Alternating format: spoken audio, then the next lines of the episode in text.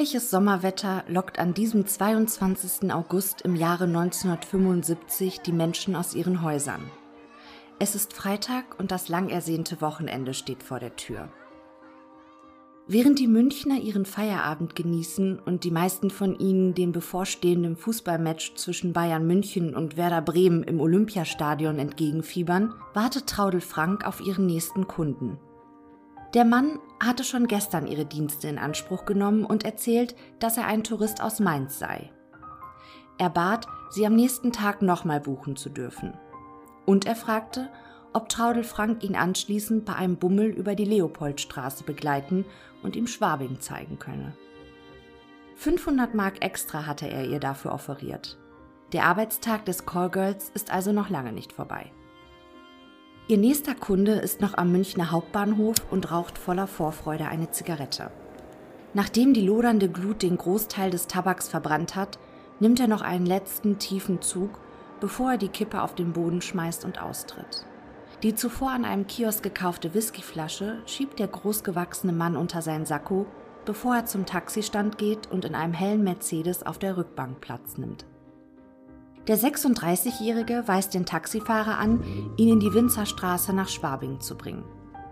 Nach nur 10 Minuten Fahrzeit erreicht das Taxi das Ziel des Fahrgastes. Der Mann bezahlt den Fahrer und steigt aus. Er steht vor einem riesigen Apartmenthaus. In dem großen, achtstöckigen Gebäudekomplex nahe dem Arbeitsgericht in direkter Nachbarschaft zu einer Polizeiwache befinden sich in der Parterre Einzelhandelsgeschäfte. Der blonde Mann geht zielstrebig zu dem Hauseingang. Sein Blick fällt auf das große Klingelschild mit nicht weniger als 30 Namen. Er drückt auf den Knopf neben dem Namen Frank. Sofort ertönt der Summer und er steht in der Eingangshalle. Der trainierte Fußballspieler steigt mit federnden Schritten in den ersten Stock hinauf. Durch die halb geöffnete Wohnungstür erkennt er die junge Traudel mit ihren samtig weichen, langen, rotblonden Haaren. Sie trägt nur ein schwarzes, durchsichtiges Negligé. Der Mann zieht die Whiskyflasche unter seinem Sakko hervor und reicht sie Traudel. Gemeinsam gehen sie durch den schmalen Flur zu einer kleinen Hausbar. Der 36-Jährige setzt sich, während die junge Frau zwei Whisky-Cola mixt, ihrem Kunden ein Glas reicht und ihm zuprostet.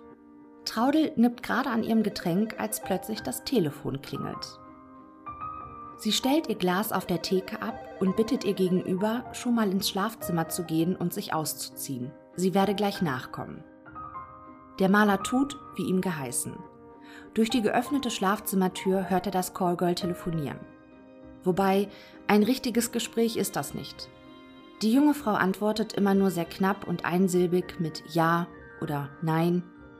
Nachdem Traudel Frank das Gespräch beendet hat, kommt auch sie in das kleine Zimmer, in dem ein in blau gehaltenes französisches Bett unter einem riesigen Deckenspiegel steht. 30 Minuten später ist die 24-Jährige tot, ermordet. Nur einen Tag später schlägt der letzte Kunde von Traudel Frank erneut zu.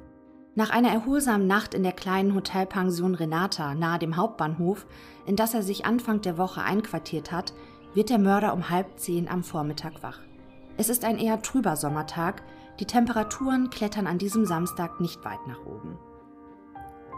Der Familienvater erledigt seine Morgentoilette, bevor er sich schnellen Schrittes auf den Weg zum Münchner Hauptbahnhof macht. An einem Kiosk kauft er sich die aktuelle Ausgabe der Abendzeitung, bevor er sich in einem Bahnhofscafé ein kleines Frühstück bestellt. Mit der qualmenden Zigarette im Mundwinkel blättert er die Zeitung durch. Von einem Mord an einem Callgirl liest er nichts. Zwar hat er das so schnell auch nicht erwartet, das Ausbleiben der Schlagzeile beruhigt ihn dennoch. Interessiert liest er die Überschrift des Artikels über das gestrige Fußballspiel. 4 zu 0, Werder gedemütigt, Meier hält Elfmeter, Müller wieder zwei Tore. Dann blättert er zum Lokalteil mit der Rubrik Fotomodelle und Hostessen. Sein Blick bleibt auf einer Anzeige haften. Außergewöhnlich und exotisch. Ich erwarte dich. Der Familienvater pustet den blauen Dunst zwischen seinen Lippen hervor und drückt die Kippe in dem Aschenbecher auf dem Tisch aus. Er zahlt, faltet die Zeitung mit der Annonce und steckt sie ein. Sein nächster Weg führt den Mann in die Herrenabteilung des Kaufhauses Karstadt Oberpollinger. Eigentlich hat der Maler aus Heinzacker nicht viel Geld, Aber nachdem er sich gestern die Einnahmen der ermordeten Traudel einsteckte, ist er wieder flüssig. Also spricht nichts dagegen, sich neu einzukleiden. Der 36-Jährige entscheidet sich für eine Kombination aus Hemd, Sakko, Hose und Krawatte. Er lässt seine neu erstandene Kleidung an und bittet den Verkäufer, seine alten Klamotten in eine Plastiktüte zu stecken. Der Mann verlässt das Geschäft, bleibt stehen, schaut sich um und stopft die Plastiktüte in den nächstbesten Müllcontainer. Der Mörder atmet durch. Es fühlt sich an, als sei er nicht nur seinen ollen Anzug, sondern auch den Geruch der fremden Wohnung seines Opfers losgeworden. Den restlichen Tag verbringt der Mann mit Bummeln, bis er am Abend in die Gaststätte Wiener Wald einkehrt. Ein halbes Handel mit Kartoffelsalat und ein Bier gönnt er sich. Zurück auf seinem Zimmer in der Hotelpension wäscht und rasiert sich der Mann, verteilt ein paar Tropfen billigen Aftershaves auf seine Hände und reibt Gesicht und Hals damit ein. Dann schlüpft er wieder in seinen neuen Anzug und bindet sich eine Krawatte um, bevor er sein Hotelzimmer verlässt, um die Samstagnacht zu genießen. Sein Weg führt ihn in das Nachtlokal Ball der einsamen Herzen. Hier kann er den Gönner spielen. Er gibt Sekt und Eierlikör aus, die er mit 100 Markscheinen beim Wirt bezahlt. Er flirtet mit den Damen, ein Bussi hier, ein Küsschen dort, dann ein Tanz. Walzer, Foxtrot, Tango, der Mann mit den zurückgekämmten, blonden Haaren ist ein begnadeter Tänzer. Er genießt den Abend und die anerkennenden Blicke der Frauen. Jede Minute saugt er auf. Erst gegen 3 Uhr am frühen Morgen fällt er zufrieden in sein Hotelbett. In seiner Geldbörse hat er nur noch 200 Mark. Das reicht nicht einmal mehr, um die Hotelrechnung zu begleichen. Aber das würde er schon regeln. Der Mann zündet sich eine letzte Zigarette an. Den ganzen Tag über musste er immer wieder an die Annonce denken. Exotisch und außergewöhnlich. Ich erwarte dich. Er wusste genau, was er morgen noch vorhat, bevor er wieder in sein langweiliges Leben bei Regensburg zurückkehrt. Der Mörder drückt die Zigarette aus, löscht das Licht und fällt sofort in einen tiefen Schlaf. Am nächsten Morgen wacht der Familienvater gegen 11 Uhr am Vormittag auf. Er wäscht und rasiert sich wieder, bevor er in seine neue Anzugkombination schlüpft. Dann greift er zu seinem Zimmertelefon und wählt die Nummer aus der Annonce, die ihm seit gestern Morgen nicht mehr aus dem Kopf gegangen ist. Am anderen Ende der Leitung meldet sich eine charmante Stimme. Sie gehört Fatima Grossart. Die Frau mit den pechschwarzen Haaren und den dunkelbraunen, mandelförmigen Augen gilt als die schönste Sexarbeiterin Münchens. Der Mann macht einen Termin mit der 23-jährigen Marokkanerin aus. 150 Mark ohne Extras, fügt sie höflich hinzu und klingel einfach bei Neunhäuser. Um kurz vor 13 Uhr macht sich der 36-Jährige auf den Weg zum Taxistand am Hauptbahnhof und lässt sich in die Arkesstraße bringen. Die Fahrt dauert nur fünf Minuten, dann hält der Wagen vor einem bürgerlichen, fünfstöckigen Wohnhaus. Am Klingelschild sieht er, dass er in den vierten Stock muss. Die Haustür ist nur angelehnt. Sexarbeit gilt 1965 als sittenwidrig und die Sexarbeiterinnen sind sogar als Berufsverbrecher eingestuft. Zwei Richter des Münchner Landgerichts wohnen auf derselben Etage wie Fatima, doch sie wollen von der beruflichen Tätigkeit ihrer Nachbarin nichts mitbekommen haben. Der 36-Jährige betritt den Aufzug und fährt hoch in die vierte Etage. Gleich links neben dem Fahrstuhl entdeckt er die Wohnungstür, auf dessen Klingelschild der Name Neunhäuser geschrieben steht. Er klingelt. Es verschlägt dem Mörder die Sprache, als die bildschöne Frau ihm die Tür öffnet. Sie trägt einen langen braunen Kasak und einen gelben Slip. Die Lippen hat sie sich dunkelrot geschminkt, ein toller Kontrast zu ihrer dunkleren Hautfarbe. Fatima bittet ihren Kunden in ihr kleines Apartment hinein und bietet ihm eine Tasse Tee an. Dann klingelt das Telefon. Ihr Kunde fixiert sie während des Gesprächs mit einem kalten, emotionslosen Blick. Er deutet die Art und Weise, wie Fatima mit dem Anrufer spricht, dass es sich nicht um einen ihrer Kunden handelt. Nachdem sie aufgelegt hat, wendet sie sich wieder ihrem Gast zu. 15 Minuten später ist die junge Frau tot. 19 Jahre später trifft im Büro der Mordkommission ein Fax vom Bayerischen Landeskriminalamt ein. Es handelt sich um ein Gutachten mit brisantem Inhalt. Ich zitiere Mithilfe des automatisierten Fingerabdruck-Identifizierungssystems AFIS und einem anschließenden visuellen Endvergleich wurde festgestellt, dass die von der Kripo München gesicherten Fingerspuren an einem Cola-Glas in der Wohnung von Waltraud Frank identisch sind mit dem rechten und linken Zeigefingerabdruck von Horst David, geboren am 22. November 1938 in Breslau, Schlesien, deutscher Staatsbürger, wohnhaft in 93047 Regensburg, Beruf Maler, Familienstand geschieden. Vergleichsmaterial ist ein Fingerabdruckblatt vom 10. September 1993, aufgenommen bei der Kripo Regensburg. Aufgrund der Übereinstimmung der anatomischen Merkmale in den Spuren und den Vergleichsabdrücken steht nach den Grundsätzen der Daktyloskopie einwandfrei fest, dass Horst David der Spurenverursacher ist. AFIS. Hinter der unscheinbaren Abkürzung verbirgt sich eine Revolution in der Kriminalistik. Zum Zeitpunkt, als das Fax eintrifft, ist diese Erneuerung gerade erst vor einem Jahr eingeführt. Auf der Internetseite des BKA kann man über den technischen Prozess des automatisierten Fingerabdruck-Identifizierungssystems auszugsweise Folgendes lesen. Zitat Es basiert auf die Kodierung der anatomischen Merkmale, Minutien, die im Finger- und Handflächenabdruck abgebildet sind.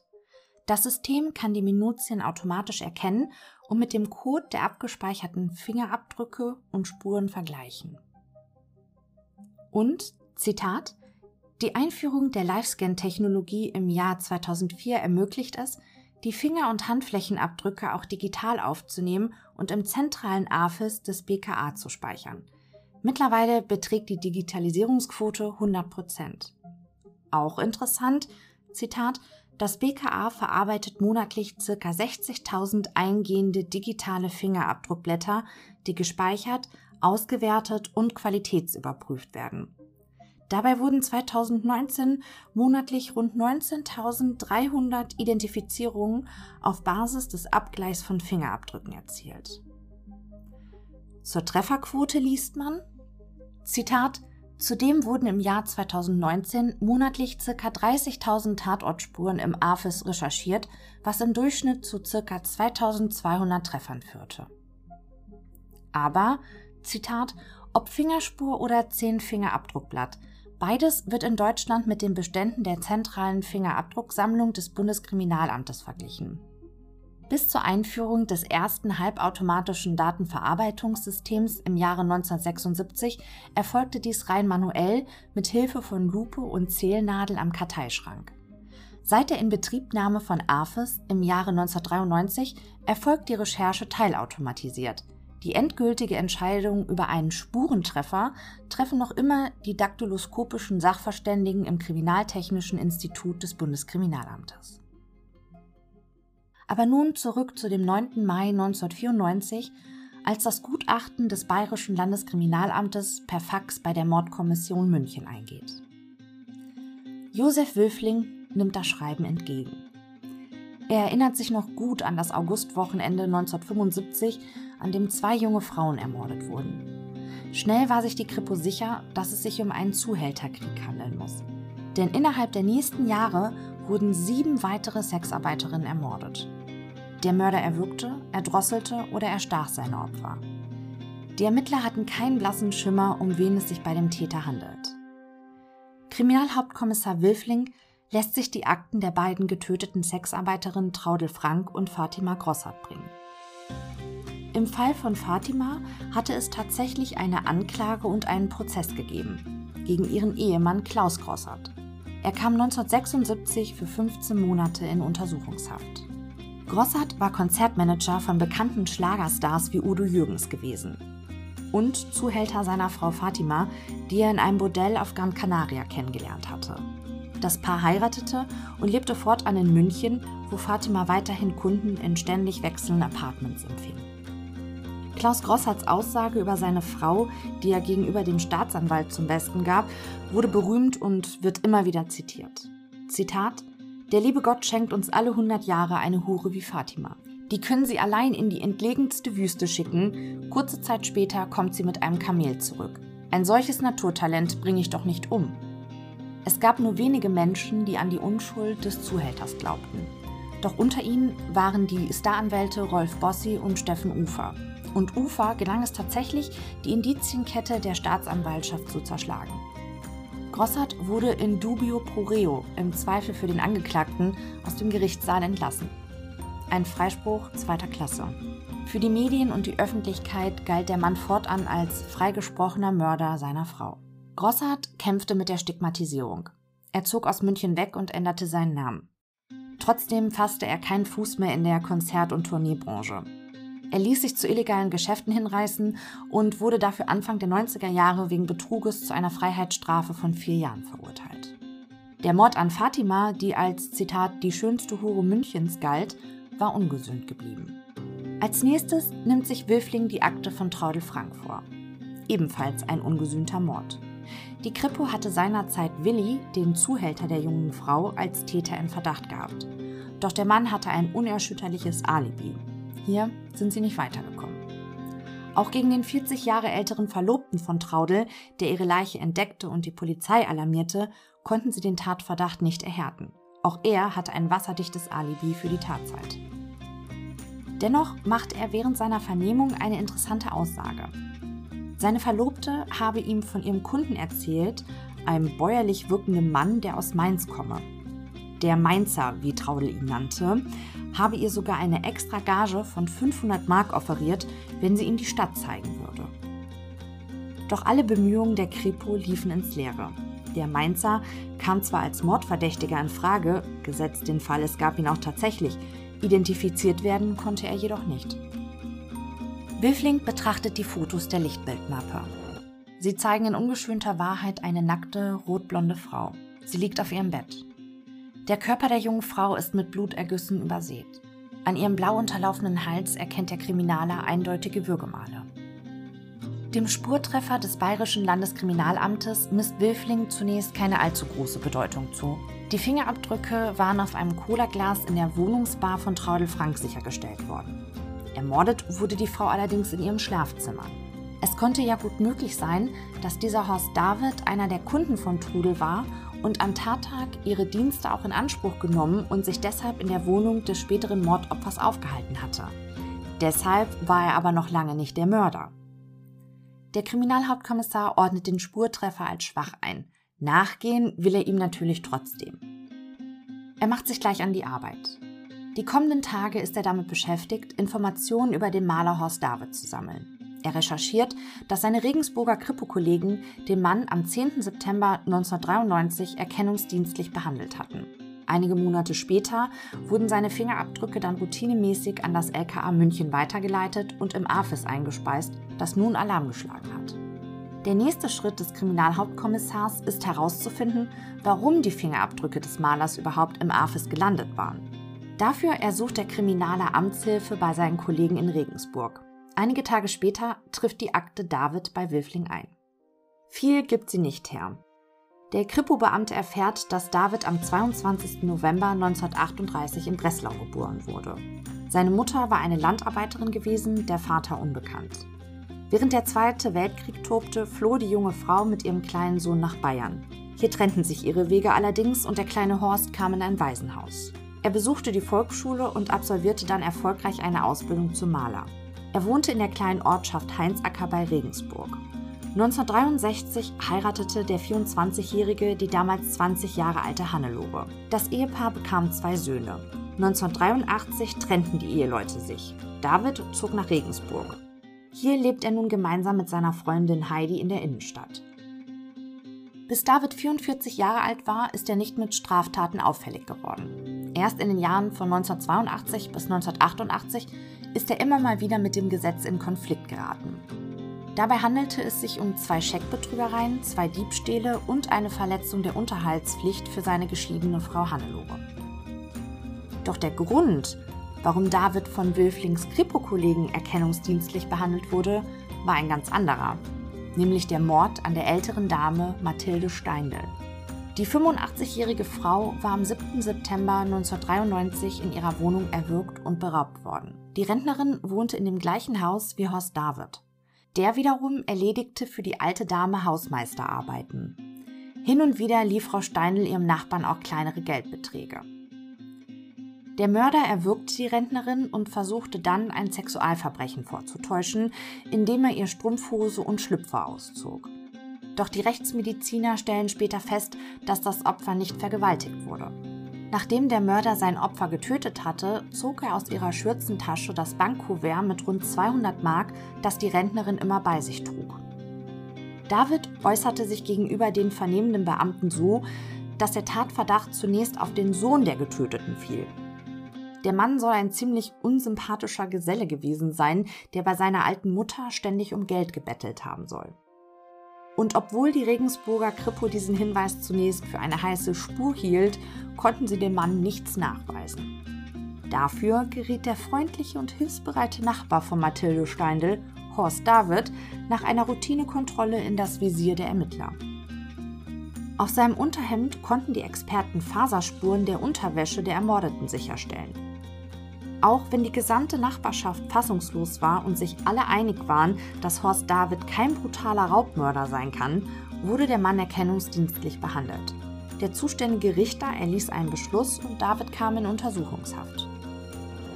Den Regensburger Kripo-Beamten raubte David während seiner Vernehmung den letzten Nerv. Sie verhörten ihn stundenlang, doch ihr Gegenüber wollte einfach nicht einknicken und leugnete jegliche Schuld am Tod seiner Nachbarin Mathilde Steindl. Aber nicht nur das. Er lieferte den Kriminalbeamten sogar eine glaubhafte Erklärung für die gefundenen Faserspuren auf seinem Unterhemd.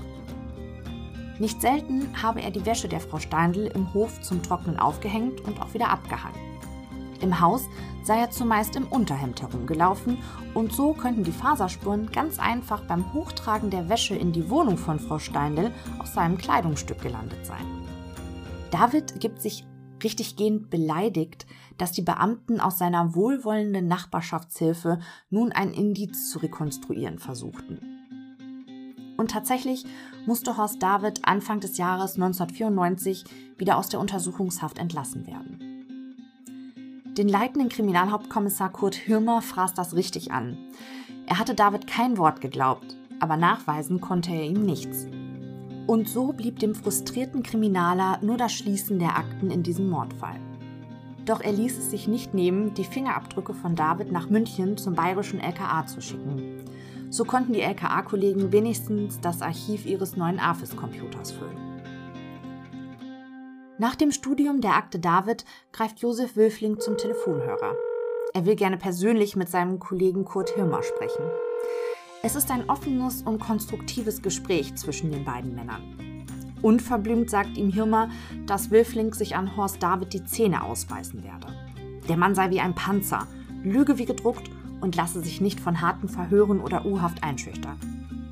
Nachdem Wilfling den Hörer wieder aufgelegt hat, zündet er sich eine Zigarette an, schüttet sich eine Tasse Kaffee ein und denkt nach. Zwei Dinge sind ihm nach seiner Recherche und dem Telefonat mit seinem Kollegen klar geworden. Natürlich könnte es Zufall sein, dass David in zwei Mordfällen auffällig geworden ist. Aber der Kriminaler glaubte nicht an Zufälle. Und mit den gängigen polizeilichen Verhörmethoden ist dem Mann nicht beizukommen. Erschwerend kommt hinzu, dass die Kripo keine hieb- und stichfesten Beweise gegen den Maler in der Hand hat. Gemeinsam mit seinem Kollegen Kriminalkommissar Paul Martin entwickelt Wilfling eine Strategie für die bevorstehende Vernehmung von Horst David. Die Männer wollen ihm sagen, dass es sich um eine reine Routineuntersuchung bezüglich ungeklärter Mordfälle in München handele. Hierfür würde die Kripo in ganz Bayern mit Personen reden, die einmal als Zeugen oder Verdächtige in einem Tötungsdelikt aktenkundig geworden sind. Quasi ein Zeugengespräch getarnt als heimliches Verhör. Nachdem Martin das Büro von Wilfling wieder verlassen hat, sitzt der Kriminalhauptkommissar allein an seinem Schreibtisch. Er zündet sich eine Zigarette an und hängt seinen Gedanken nach. Während des Aktenstudiums über die Mordfälle Frank und Grossart war ihm etwas aufgefallen, das er auch unbewusst abgespeichert hat. Aber was war es? Wilfling runzelt die Stirn, so angestrengt denkt er nach. Plötzlich springt er von seinem Schreibtisch auf und stürzt zu seinem Besprechungstisch, der in der Mitte seines Büros steht. Zielstrebig greift er zwischen all den Ordnern nach zwei Akten. Es sind die Lichtbildmappen von Traudel Frank und Fatima Grossart. Hastig durchwühlt er beide Akte und zieht jeweils ein Foto heraus. Und da findet er, was er gesucht hat. Er braucht nicht einmal eine Lupe, um es zu sehen. Wilfling entdeckt bei beiden ermordeten Frauen an fast der identischen Stelle ein Hämatom am rechten Schienbein. An solche Zufälle glaubt der Kriminalhauptkommissar erst recht nicht. Etwa vier Wochen später, an einem Dienstag, es ist der 7. Juni 1994, begeben sich fünf Kripo-Männer, unter ihnen auch Josef Wilfling, um 7 Uhr am Morgen auf Dienstreise in das rund 130 Kilometer entfernte Regensburg.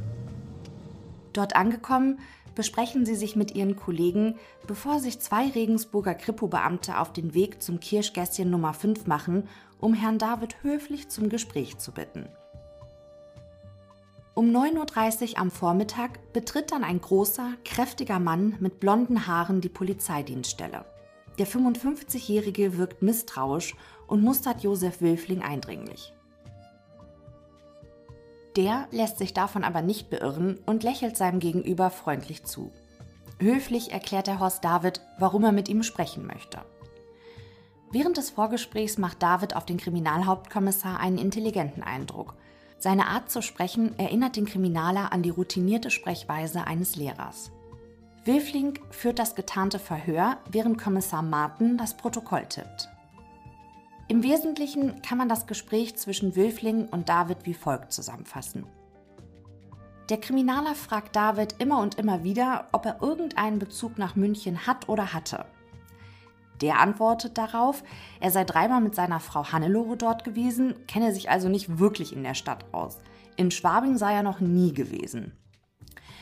Auch Kontakt zu anderen Frauen in München verneint David vehement. Wilfling hakt mehrmals nach, auch ob der 55-Jährige eventuelle Kontakte zu anderen Frauen vergessen haben könnte. Doch David bleibt dabei. Er sei seiner damaligen Ehefrau immer treu gewesen. Und selbst wenn nicht, hätte er ja nun keinen Grund mehr, irgendwelche Affären zu verschweigen, denn er sei ja bereits seit 1986 geschieden. Auch aus Scham hätte er heute keinen Grund, nicht zuzugeben, die Dienste einer Sexarbeiterin in Anspruch genommen zu haben. Auf die Frage, ob David jemals Kontakt zu Sexarbeiterin hatte, gesteht der Mann, dass er nach seiner Scheidung ein einziges Mal in Regensburg eine Sexarbeiterin in einem Nachtclub im Hafenviertel aufgesucht habe. Aber noch nie habe er die Wohnung eines Callgirls betreten. Wilfling schließt das Gespräch nach einer Stunde mit der Frage, ob David sich darüber im Klaren sei, dass er unter einen massiven Tatverdacht geraten könnte, wenn die Kriminaler ihm das Gegenteil von seinen Behauptungen nachweisen können. Ja, darüber sei er sich bewusst, antwortet der Mann. Kommissar Martin reicht David das neunseitige Protokoll. Der 55-Jährige liest sich die Mitschrift durch und unterschreibt jede Seite. Dann unterzeichnet auch Kriminalhauptkommissar Wilfling das Protokoll, bevor sich ein eisiges Schweigen über den Raum legt. Horst David sitzt in der Falle. Doch das ahnt der Maler noch nicht. Erst auf die Frage, ob er denn jetzt gehen könne, platzt die Bombe. Wilfling fixiert sein Gegenüber, als er ihm sagt, dass er ihn der Lüge überführt habe. Der Kriminaler fasst David kurz zusammen, dass sie seine Fingerabdrücke in der Wohnung eines ermordeten Callgirls in München gefunden haben. Verwechslung ausgeschlossen. Nachdem David den Kripo-Beamten nun eine Stunde lang hoch und runter gebetet hat, dass er nie in seinem Leben eine Sexarbeiterin in München aufgesucht habe, gilt der Mann jetzt nicht mehr als Zeuge, sondern als Beschuldigter. David versucht, sich aus der Geschichte herauszuwinden. Er gibt zu, gelogen zu haben. Ja, er war erst bei Traudel Frank und dann bei Fatima Grossart. Doch beide Frauen hätten noch gelebt, als er gegangen sei.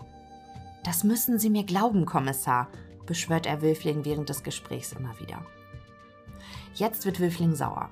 Er macht dem Mann klar, dass es vielleicht noch möglich sei, dass er bei einer Sexarbeiterin war, die dann am gleichen Tag von wem anders ermordet wurde aber dass er an einem Wochenende bei zwei Callgirls war, die dann erdrosselt aufgefunden wurden, ohne dass David was damit zu tun habe. Solch einen Zufall gäbe es auf der ganzen Welt nicht. Der 55-Jährige wird festgenommen. Wilfling veranlasst, dass die Wohnung des Tatverdächtigen durchsucht wird, bevor sich die Kripo-Männer mit dem Festgenommenen wieder auf den Weg nach München machen. Als David in Handschellen abgeführt wird, soll er der Erzählung nach kurz vor Kriminalhauptkommissar Wilfling stehen geblieben sein und das Wort an ihn gerichtet haben. Zitat: Ich brauche noch etwas Zeit zum Überlegen, aber Kompliment, Herr Kommissar. Während Horst David in einer Haftzelle verbracht wird, machen sich die Kripo-Männer auf zu seiner Wohnung, die nur etwa 300 Meter von der Polizeidienststelle entfernt liegt. Die Durchsuchung der 60 Quadratmeter großen Wohnung fördert keine tatrelevanten Beweise zutage, aber Kriminalhauptkommissar Josef Wilfling gibt später zu Protokoll, Zitat, ich habe als Kriminalbeamter schon viele Wohnungen von sehr unterschiedlichen Menschen aus unterschiedlichen gesellschaftlichen Stellungen durchsuchen müssen. Aber die Sozialwohnung von Horst David war einer der saubersten und am besten aufgeräumten Wohnungen, die ich jemals inspiziert hatte. Selbst die Wäsche und alle Hemden im Schrank waren perfekt gebügelt und picobello gestapelt. Aber wer ist Horst David? David wird am 22. November 1938 in Breslau geboren, das damals noch zu Deutschland gehört. Er lebt auf einem großen Bauernhof zusammen mit vielen anderen Menschen. Im Alter von fünf Jahren, es ist der Kriegssommer des Jahres 1944, muss die Gemeinschaft von dem Hof fliehen. An seine Eltern kann er sich nicht erinnern. David berichtet, dass er sich verschwommen an eine Frau erinnern kann, die ihn ins Bett gebracht, ihm über sein Haar gestreichelt und ihm einen Gute-Nacht-Kuss gab. Das könnte seine Mutter gewesen sein. Und auch eine Erinnerung an die Flucht hat er. Mit Kutschen und Leiterwagen, an denen Pferde gespannt sind, machen sich die Bewohner auf zum Breslauer Bahnhof. Dort angekommen müssen sie in einen Viehwaggon steigen. Immer wieder muss der Zug auf offener Strecke anhalten und die Menschen suchen Zuflucht unter Bäumen und Büschen vor den Tieffliegern, die den Zug angreifen. Bei einem dieser Angriffe legt eine Frau sich schützend über den kleinen Horst und bedeckt das Kind mit ihrem Körper. Vielleicht war auch das seine Mutter? Nach einer scheinbaren Ewigkeit fährt der Zug in einen großen Bahnhof in der Stadt Hof in Bayern ein. Die Bahnsteige und Bahnhofshalle sind voller Menschen. Sie alle sind aus dem Osten geflohen. Der Fünfjährige ist in dem Durcheinander ganz allein. Von der Frau, die ihn vor den Fliegerangriffen geschützt hat, ist weit und breit nichts mehr zu sehen. Um seinen Hals trägt der kleine Junge ein Pappschild, auf dem steht Horst David, geboren am 22.11.1938 in Breslau.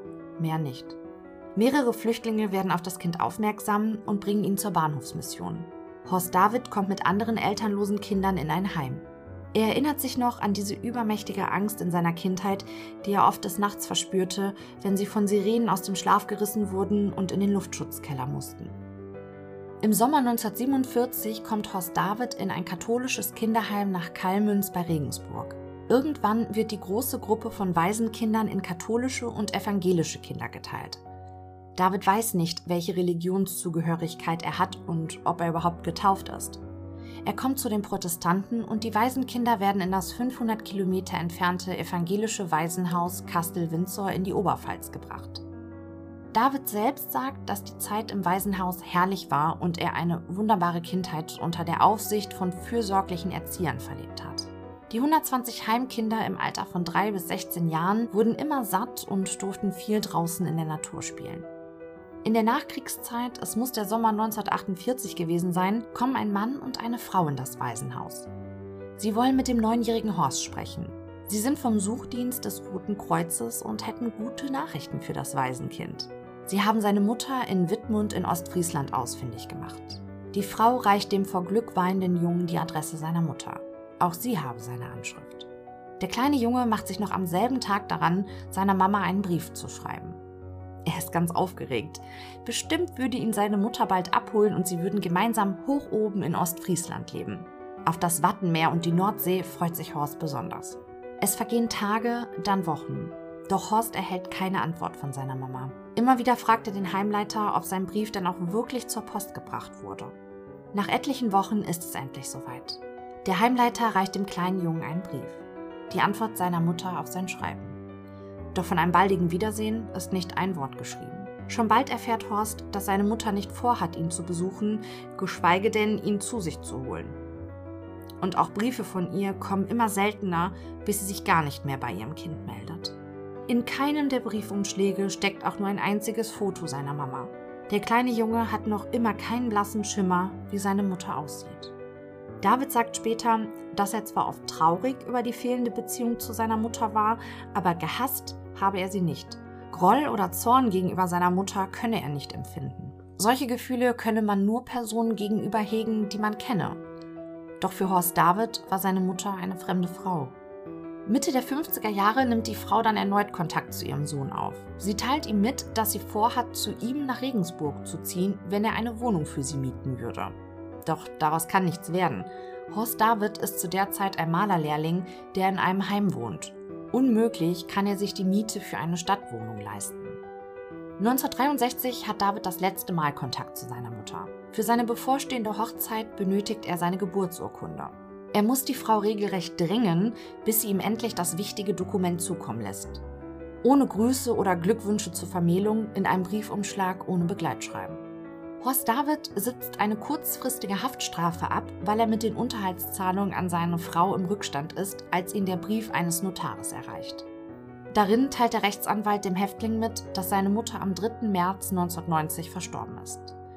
Sie hatte in der Zwischenzeit geheiratet und trug einen anderen Namen. Aus dieser Ehe ging ein Sohn hervor, doch auch sein Halbbruder lernt David nie kennen. Als Horst die achte Klasse der Volksschule beendet hat, soll er eine Lehre beginnen. Der Jugendliche, der gut zeichnen und malen kann, entscheidet sich, das Malerhandwerk in einem renommierten Regensburger Betrieb zu erlernen. Im Jahre 1954, David ist jetzt 16 Jahre alt, tritt er ins Berufsleben ein. Er zieht in ein Heim der inneren Mission. Der Abschied aus Kastel-Windsor fällt dem Jugendlichen schwer.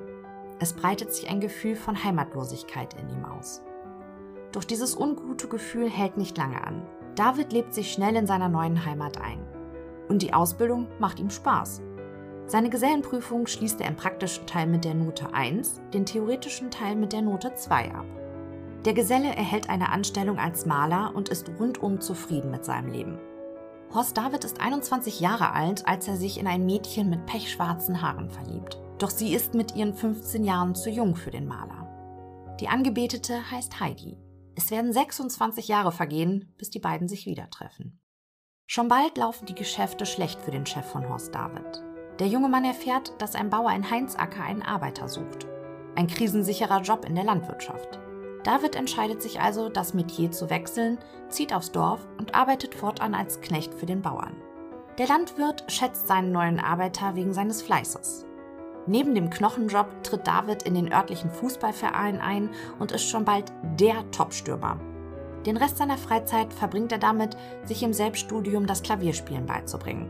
Damit ist er der einzige Klavierspieler in dem kleinen Dorf, der auch auf Festlichkeiten seine selbstgedichteten Lieder zum Besten gibt.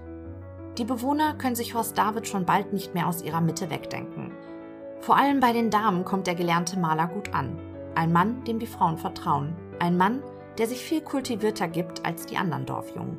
Und auch als David wieder eine Anstellung bei einem Malerbetrieb in Regensburg ergattern kann, bleibt er den Heinzackern erhalten. Ungefähr zu dieser Zeit lernt der 22-Jährige die fünf Jahre jüngere Dorfschönheit Hannelore kennen. Schon bald heiratet das junge Paar und bezieht eine gemeinsame Wohnung. 1966 kommt der erste Sohn zur Welt, 1969 der zweite. Zwischen den Jahren bringt Hannelore eine kleine Tochter zur Welt, doch das Frühgeborene stirbt nur 30 Minuten nach der Entbindung. Eine schreckliche Zeit für das Ehepaar David. Doch die Dorfbewohner sehen in den Davids weiterhin eine glückliche kleine Familie. Der Familienvater hingegen berichtet später, dass er nicht glücklich in seiner Ehe war. Er sagt sogar, seine Ehe sei die Hölle für ihn gewesen. Für ihn habe die Heirat nicht aus Liebe stattgefunden. Für ihn war es eine Flucht aus seinem bisherigen Leben. Er wollte endlich wer sein. Und dazu gehörte nun mal auch eine Frau und Kinder. David meint, seine Frau Hannelore sei herrschsüchtig und habe ihn von Anfang an unterdrückt. Seinen ganzen Lohn habe er ihr abtreten müssen. Er beschreibt die Mutter seiner Kinder wenig schmeichelhaft wahlweise als Domina oder als Furie. Später habe seine Frau ihn mit einem Kameraden aus dem Fußballclub betrogen. Und obwohl er die beiden in Flagranti erwischt habe, sei er nicht wütend gewesen. Innerlich habe er sich da schon längst aus seiner Ehe verabschiedet. Vielmehr fühlte sich der Familienvater zunehmend eingeengt. Er will nur noch weg, weg von seiner Frau und weg aus Heinzacker. Und so bricht der Familienvater regelmäßig aus seinem Alltag aus. Dann fährt er nach München oder Hamburg, feiert, gibt den Spendablen, verzockt Geld in Spielhallen, hat Spaß und reichlich Sex mit fremden Frauen. Die Kripo-Männer sprechen nach der Festnahme von Horst David natürlich auch mit seiner Ex-Frau Hannelore. Und was sie berichtet, lässt die Erzählung von David in einem ganz anderen Licht dastehen. Sie berichtet, dass die kleine Familie nicht viel Geld zum Leben hatte. 1200 Mark für vier Personen. Luxus sei da nicht drin gewesen. Sie habe das Einkommen verwaltet, das stimmt. Es stimme auch, dass ihr Mann nur 20 Mark Taschengeld pro Woche bekommen habe. Allerdings habe sie gar kein Geld für sich zur Verfügung gehabt. Die diversen Ausflüge ihres Mannes habe sie ihm immer wieder verziehen, aus Liebe zu dem Vater ihrer Kinder. David hatte schon vor der Eheschließung die Loyalität seiner zukünftigen Frau auf die Probe gestellt, als er ihren Eltern zweimal Geld stahl. Aber nach einer Scheckfälschung und kleineren Geldbetrügereien ihres damaligen Mannes sei es dann irgendwann zum endgültigen Bruch zwischen den Eheleuten gekommen. David soll sich nicht mal zu schade dafür gewesen sein, die Sparbüchsen seiner Söhne zu plündern. Von dem Schwarzarbeitergeld, das David für sich behielt und unter anderem dann in München unter die Leute brachte, habe sie nichts gewusst. Horst David ist überzeugt, dass seine Ex-Frau der Auslöser für die Morde war. Er schreibt sogar aus der Urhaft heraus einen Brief an ein befreundetes Ehepaar. Zitat: Ich bin zu der Ansicht gekommen, dass ich besser meine Frau hätte töten sollen. Hannelore hingegen sagt bei der Polizei aus: Zitat: Ich kann mir den tiefen Hass meines Ex-Mannes gegen mich nicht erklären. Möglicherweise hängt er auch damit zusammen, dass ich mich 1983, kurz vor unserer endgültigen Trennung, mit einem Mann angefreundet habe, der ein ehemaliger Mitspieler von Horst im Fußballclub war. Mit ihm lebe ich immer noch zusammen. Seinen Aussagen gegenüber Josef Wilfling nach zu urteilen, hat David seiner Frau die Affäre sehr wohl übel genommen. Das ganze Dorf habe davon gewusst. Nur er habe es als letzter erfahren. Dass die Tötungen der Frauen Stellvertretermorde für Hannelore gewesen sein sollen, erscheint sehr unwahrscheinlich. Denn Fakt ist, dass David weit vor dem Seitensprung seiner Frau zahlreiche intime Beziehungen zu anderen Frauen und zu Sexarbeiterinnen pflegte. Und Fakt ist ebenso, dass er zum Zeitpunkt der Affäre seiner Frau bereits zum Mörder geworden war. Und dass seine Frau diese schlimme Person gewesen sein soll, als die er sie in der Öffentlichkeit darstellt, darf ebenfalls mindestens angezweifelt werden. Bei dem späteren Prozess gegen David lässt seine Frau Hannelore den Richter vor der Verhandlung mit den Worten Zitat Ich will dem Horst nicht schaden, wissen, dass sie keine Aussage machen möchte. Da stellt man sich schon die Frage, ob eine angeblich so herrische und tyrannische Frau das tun würde. Nach der Trennung von seiner Ehefrau trifft David im Sommer 1985 in einem Tanzcafé seine mittlerweile 41 Jahre alte Heidi wieder. Die Frau ist mittlerweile verheiratet und hat drei Kinder im Teenageralter. Sofort entfacht eine innige Liebe zwischen den beiden, sodass Heidi sich kurz nach dem Wiedersehen mit ihrem Horst von ihrem Ehemann scheiden lässt. 1987 ziehen die beiden in eine gemeinsame Wohnung. Doch das Glück des frisch verliebten Paares wird bald durch den starken Alkoholkonsums Heidis getrübt. Die Frau erkrankt an dem sogenannten Korsako-Syndrom, das, vereinfacht gesagt, zu schweren Hirnschädigungen führt. Horst David umsorgt seine kranke Heidi, auch als sie infolge der Schwere ihrer Erkrankung in ein Pflegeheim eingewiesen werden muss. Heidi ist sein Ein und alles, seine große Liebe. Er sieht es als seine Pflicht und Aufgabe, sich um sie zu kümmern. Und auch um Heidis alte Mutter, die 1993 verstirbt, kümmerte David sich. Die Kripo-Männer machen sich nach der erfolgreichen Vernehmung mit Horst David wieder auf den Weg zurück nach München. Es ist gegen 15 Uhr an diesem 7. Juni 1994, als sie an der Dienststelle des Kommissariats für Gewaltverbrechen, kurz K111, in München eintreffen. Viel Zeit zum Durchschnaufen bleibt David nicht. Der Festgenommene wird in ein Vernehmungszimmer gebracht und nur zehn Minuten nach seiner Ankunft in München beginnt Kriminalhauptkommissar Wilfling, natürlich nach der obligatorischen Belehrung, mit der Beschuldigtenvernehmung. Drei seiner Kripo-Kollegen sind ebenfalls anwesend. David scheint Wilfling sympathisch zu finden. Klar, er hat ihn gelingt, aber mit sauberen Mitteln. Das ist wahrscheinlich auch der Grund, warum David auf einen Anwalt verzichtet und sich bereit erklärt, eine Aussage zu machen. Und es soll tatsächlich keine 15 Minuten gedauert haben, bis David anfing zu schluchzen und zu weinen. Er beteuert, Frau Steindl nicht getötet zu haben. Das müssen Sie mir glauben, Herr Kommissar. Er habe nur drei Frauen getötet die beiden Sexarbeiterinnen an dem Augustwochenende 1975 und Frau Lorenz aus Regensburg. Drei? Die Kriminale halten die Luft an. Ein fast erdrückendes Schweigen legt sich über das Vernehmungszimmer. Wilfling dreht seinen Kopf zur Seite. Auf keinen Fall soll David in seiner Mimik ablesen, was in ihm vorgeht. Das ist wohl einer der größten Augenblicke in seiner Karriere. Ein Augenblick, den wahrscheinlich nur wenige Kriminalbeamte in ihrer Karriere erleben dürfen. Ohne sein aktives Zutun, noch vor Beginn des Verhörs, hat der 55-jährige Beschuldigte drei Morde gestanden. Aber wer war Frau Lorenz? Wilfling hatte keinen blassen Schimmer. David gegenüber lässt er sich aber nichts anmerken. Der erfahrene Kriminaler weiß, dass Moralisieren das Ende jedes Verhöres ist. Also muss er ein Vertrauensverhältnis zu Horst David aufbauen, darf ihm keine Vorwürfe machen oder ihn mit dem Leid seiner Opfer in ihrem Todeskampf konfrontieren. Denn dann würde David gleich zu machen. Und Wilfling will ja, dass er redet. Der Beschuldigte beginnt ohne Umschweife zu reden. Er berichtet von dem Wochenende im August 1975, als er Traudel Frank und zwei Tage später Fatima Grossart erdrosselte. Mit seinem ersten Opfer sei er vor der Tötung intim geworden, mit seinem zweiten Opfer nicht. Beide Frauen hätten mehr Geld von ihm verlangt, als zuvor vereinbart wurde. Da habe er die Fassung verloren. Beide Opfer habe er aber nicht beraubt, er habe nur sein eigenes Geld wieder mitgenommen. Das müssen Sie mir glauben, Herr Wilfling. Wilfling glaubte David kein Wort. Das müssen Sie mir glauben, Herr Wilfling, hatte er in den letzten Stunden schon so oft gehört. Und dann hatte Ross David gelogen. Wilfling hakt nach. Ob es sein könne, dass er Traudel Frank getreten oder geschlagen habe. Doch David erwidert, dass das unmöglich sei. Er würde niemals eine Frau schlagen. Traudel Frank habe nach dem Geschlechtsverkehr statt 100 Mark 200 Mark verlangt. Sie habe ihn angeschrien, gekratzt und gedroht, die Polizei zu alarmieren. Da habe er ihr Negligé gegriffen, es um ihren Hals geschlungen und zugezogen. Kriminalhauptkommissar Wilfling legt David einen Ordner mit Tatortfotos aus der Wohnung seines ersten Opfers vor. Die Bilder dokumentieren, dass die Wohnung von Traudel Frank offensichtlich systematisch durchsucht wurde. David betrachtet die Bilder. Als er die Wohnung verlassen habe, hätten die Räumlichkeiten nicht so ausgesehen. Und er sei es auch nicht gewesen, der die Leiche der ermordeten Frau mit einem roten Handtuch aus dem Badezimmer bedeckt habe.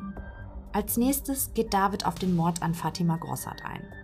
150 Mark wären für ihre Dienste vereinbart gewesen, doch wie schon die Sexarbeiterin zwei Tage zuvor, habe auch sie plötzlich das Doppelte, also 300 Mark von ihm verlangt. Beschimpft und bedroht habe die Frau ihn. Plötzlich habe er eine Bluse in der Hand gehabt und sie der Frau um den Hals gelegt und so fest zugezogen, wie er nur konnte, bis er merkte, dass sein Opfer sich nicht mehr rührte und ihr Blick ganz starr war. Für kurze Zeit herrscht Stille in dem Vernehmungszimmer. Mittlerweile ist es 19 Uhr. Seit vier Stunden wird David nun schon vernommen. Zeit für eine kurze Pause. Auf Wilfling macht David durchaus den Eindruck, dass er zurechnungsfähig ist. Er hält ihn sogar für sehr clever und berechnet. Während der Pause reicht Wilfling ein Kollege eine kurze Info zu dem Fall Martha Lorenz aus Regensburg. Um den unverhofft gestandenen Mord soll es nämlich gleich gehen. Anfang des Jahres 1983 wurde die 67-jährige Rentnerin Martha Lorenz tot in der Küche ihrer Wohnung aufgefunden. In beiden Händen hielt sie Staubtücher. Es machte zunächst den Eindruck, als habe die ältere Dame während der Hausarbeit einen Herzinfarkt bekommen. Doch die Kripo entdeckte eine Kopfwunde, die sich die Frau nicht bei dem Sturz zugezogen haben konnte. Zudem fanden sie Würgemale am Hals der Leiche. Die als gesund und lebenslustig beschriebene Rentnerin war offensichtlich Opfer eines Raubmordes geworden, denn es fehlte aus ihrer Wohnung ein Bankkuvert mit 1000 Mark in Bar. Ein Täter konnte nicht ermittelt werden. Nach der kurzen Unterbrechung beginnt David von seinem dritten Mord zu berichten, begangen siebeneinhalb Jahre nach seinen ersten beiden Taten. Auch hier schönt David den wahren Tatablauf wieder, gibt sich als Opfer der Opfer aus. Es war der 26. Januar 1983, als der Maler in der Wohnung von Frau Lorenz, gelegen im alten Rathaus in der Regensburger Altstadt, einige Malerarbeiten schwarz durchführen sollte. Bereits 1982 hätten die beiden sich kennengelernt, als er einen Sanierungsauftrag im alten Rathaus bekommen habe. Einige Wochen später hätten sie sich zufällig in der Stadt getroffen und Frau Lorenz habe ihn für den nächsten Nachmittag zum Kaffee eingeladen. Zu der Zeit habe Davids Betrieb einen Auftrag im Städtischen Museum von Regensburg gehabt und so sei der damals 44-Jährige nach Feierabend in seiner Arbeitskluft zu Frau Lorenz gegangen, die gleich um die Ecke seines Einsatzortes wohnte. Sie hätten Kaffee getrunken und Zuckerhörnchen gegessen. Dann sei es zum einvernehmlichen Geschlechtsverkehr gekommen. Danach hätten sie weiter Kaffee getrunken und David habe Frau Lorenz gefragt, ob sie ihm nicht 200 oder 300 Mark leihen könnte. Die Rentnerin habe ihn daraufhin angeschrien, was er sich denn einbilden würde. Er könne jetzt gehen. Und dann habe sie ihm gedroht, dass sie seinem Chef und seiner Frau von ihrer Affäre erzählen wolle. Da sei er durchgedreht. Also habe er sie mit einer Suppenkelle, die in der Spüle lag, niedergeschlagen. Die Frau sei sofort zu Boden gegangen, doch sie war noch bei Bewusstsein und habe zu schreien begonnen. Gekratzt habe sie ihn auch. David sei in Panik geraten, weil die Fenster offen standen und er befürchtete, dass jemand etwas von den Geschehnissen in der Wohnung mitbekommen könnte. Also habe er sich zu ihr gekniet, seine Hände um den Hals der Frau gelegt und dann so lange gewürgt, Zitat, bis sie tot war. Wilfling unterbricht die Erzählung des Mannes mit der Frage, wie er denn merke, dass sein Opfer tot sei. David antwortet, dass er das sofort sehe, an den Augen seiner Opfer. Zitat, wenn der Blick völlig leer wird, wenn er gebrochen ist, dann ist die Frau tot. David erzählt weiter. Nachdem er Frau Lorenz getötet hatte, habe er ihre Wohnung nach Bargeld durchsucht, will aber nicht fündig geworden sein. Die Suppenkelle habe er in eine Plastiktüte gepackt und in einer Mülltonne in einem Hinterhof entsorgt. Dann habe er sich auf den Weg zurück zur Baustelle gemacht. Von dort wollte er mit dem Bus nach Hause fahren. An der Bushaltestelle stehend habe ihn ein Arbeitskollege gesehen, der den Maler kurzerhand mitnahm. Nachdem die Leiche von Frau Lorenz gefunden war, wurden auch alle Handwerker, die bei der Rathaussanierung dabei waren, vernommen. Und weil sich der Arbeitskollege im Datum irrte, an dem er David nach Hause brachte, hatte dieser ein Alibi für die angenommene Tatzeit. Als Horst David mit seinem Geständnis fertig ist, zeigt die Uhr bereits 20.10 Uhr. Wilfling und seine Kollegen waren nun seit 13 Stunden im Einsatz, davon hatten sie David fünf Stunden lang vernommen. Es reicht für heute. Kriminalhauptkommissar Wilfling lässt nach einem Wachmann rufen, der den Häftling in die Urhaft abführen soll. Bevor David das Vernehmungszimmer verlässt, dreht er sich nochmal zu Wilfling um. Aber die alte Frau Steindl hab ich nicht umgebracht. Das müssen Sie mir glauben. Wilfling und seine Kollegen bleiben ratlos zurück. Sie verstehen nicht, was Horst David dazu treibt, drei Morde zu gestehen, aber das Offensichtliche, nämlich das systematische Durchsuchen der Wohnungen seiner Opfer und das Stehlen von Bargeld, das streitet er beharrlich ab. Ein Kriminaler sinniert, Vielleicht, weil er nicht als primitiver Raubmörder gelten will, sondern als ein Mann, der von den Frauen provoziert wurde und deshalb die Fassung verlor. Und warum leugnet er, die beiden Sexarbeiterinnen mit einem gekonnten Fußtritt gegen den Knöchel malträtiert zu haben? Von Davids ehemaligen Arbeitgeber erfahren die Kripo-Männer, dass David ein leidenschaftlicher Fußballspieler ist, der auf dem Spielfeld aber durchaus sehr jähzornig werden kann. Wenn ein Spieler ihn faulte, dann habe David gezielt zurückgetreten. Mehrmals sei er deswegen vom Platz gestellt worden. Dieses Verhalten fand der damalige Chef deshalb so bemerkenswert, weil er Horst David als einen exzellenten Handwerker schätzte, der sich abseits des Fußballplatzes als bescheidenen, höflichen und zuvorkommenden Mann präsentierte, der von vielen Frauen angehimmelt wurde. Die älteren Damen steckten dem Handwerker gerne mal großzügiges Trinkgeld zu. Horst David ist ein Mann, dem die Frauen vertrauten, sagt der Chef über seinen ehemaligen Angestellten. Im Februar 1982 kam es aber zum Bruch zwischen Arbeitgeber und Angestellten. David hatte als Vorschuss einen Verrechnungscheck in Höhe von 400 Mark von seinem Chef erhalten. Der Maler allerdings machte in derselben Schrift aus der 400 eine 14.000. Der Bankangestellte in der Raiffeisenbank Heinzacker bemerkte die Fälschung nicht und zahlte Horst David 14.000 Mark aus. Mit den Taschen voller Geld machte sich der Maler auf den Weg nach München und ließ es sich so richtig gut gehen. Er brauchte nur zwei Wochen, um all das ergaunerte Geld bis auf den letzten Pfennig zu verjubeln. Leidtragende war mal wieder Frau Hannelore gewesen. Sie musste dann in Raten die Tilgung dieser unfassbar hohen Summe bewerkstelligen. Horst David wurde dann im Oktober 1982 wegen Scheckbetruges zu einer Geldstrafe in Höhe von 2400 Mark verurteilt. Weil es seine erste Straftat war, entschied sich der Richter, ihn relativ glimpflich davon kommen zu lassen. Seine Anstellung als Maler verlor David aber nicht. Erst im Herbst 1984 entließ ihn sein Arbeitgeber. Das Misstrauen gegenüber seinem Angestellten überwog einfach. Dennoch betont er immer wieder, dass David ein exzellenter Handwerker sei, der halt einfach nicht mit Geld umgehen könne. So berichtet der Chef auch, dass sein Angestellter hohe Beträge seines Lohnes für das wöchentliche Lottospielen ausgegeben habe. David habe von einem Millionengewinn geträumt.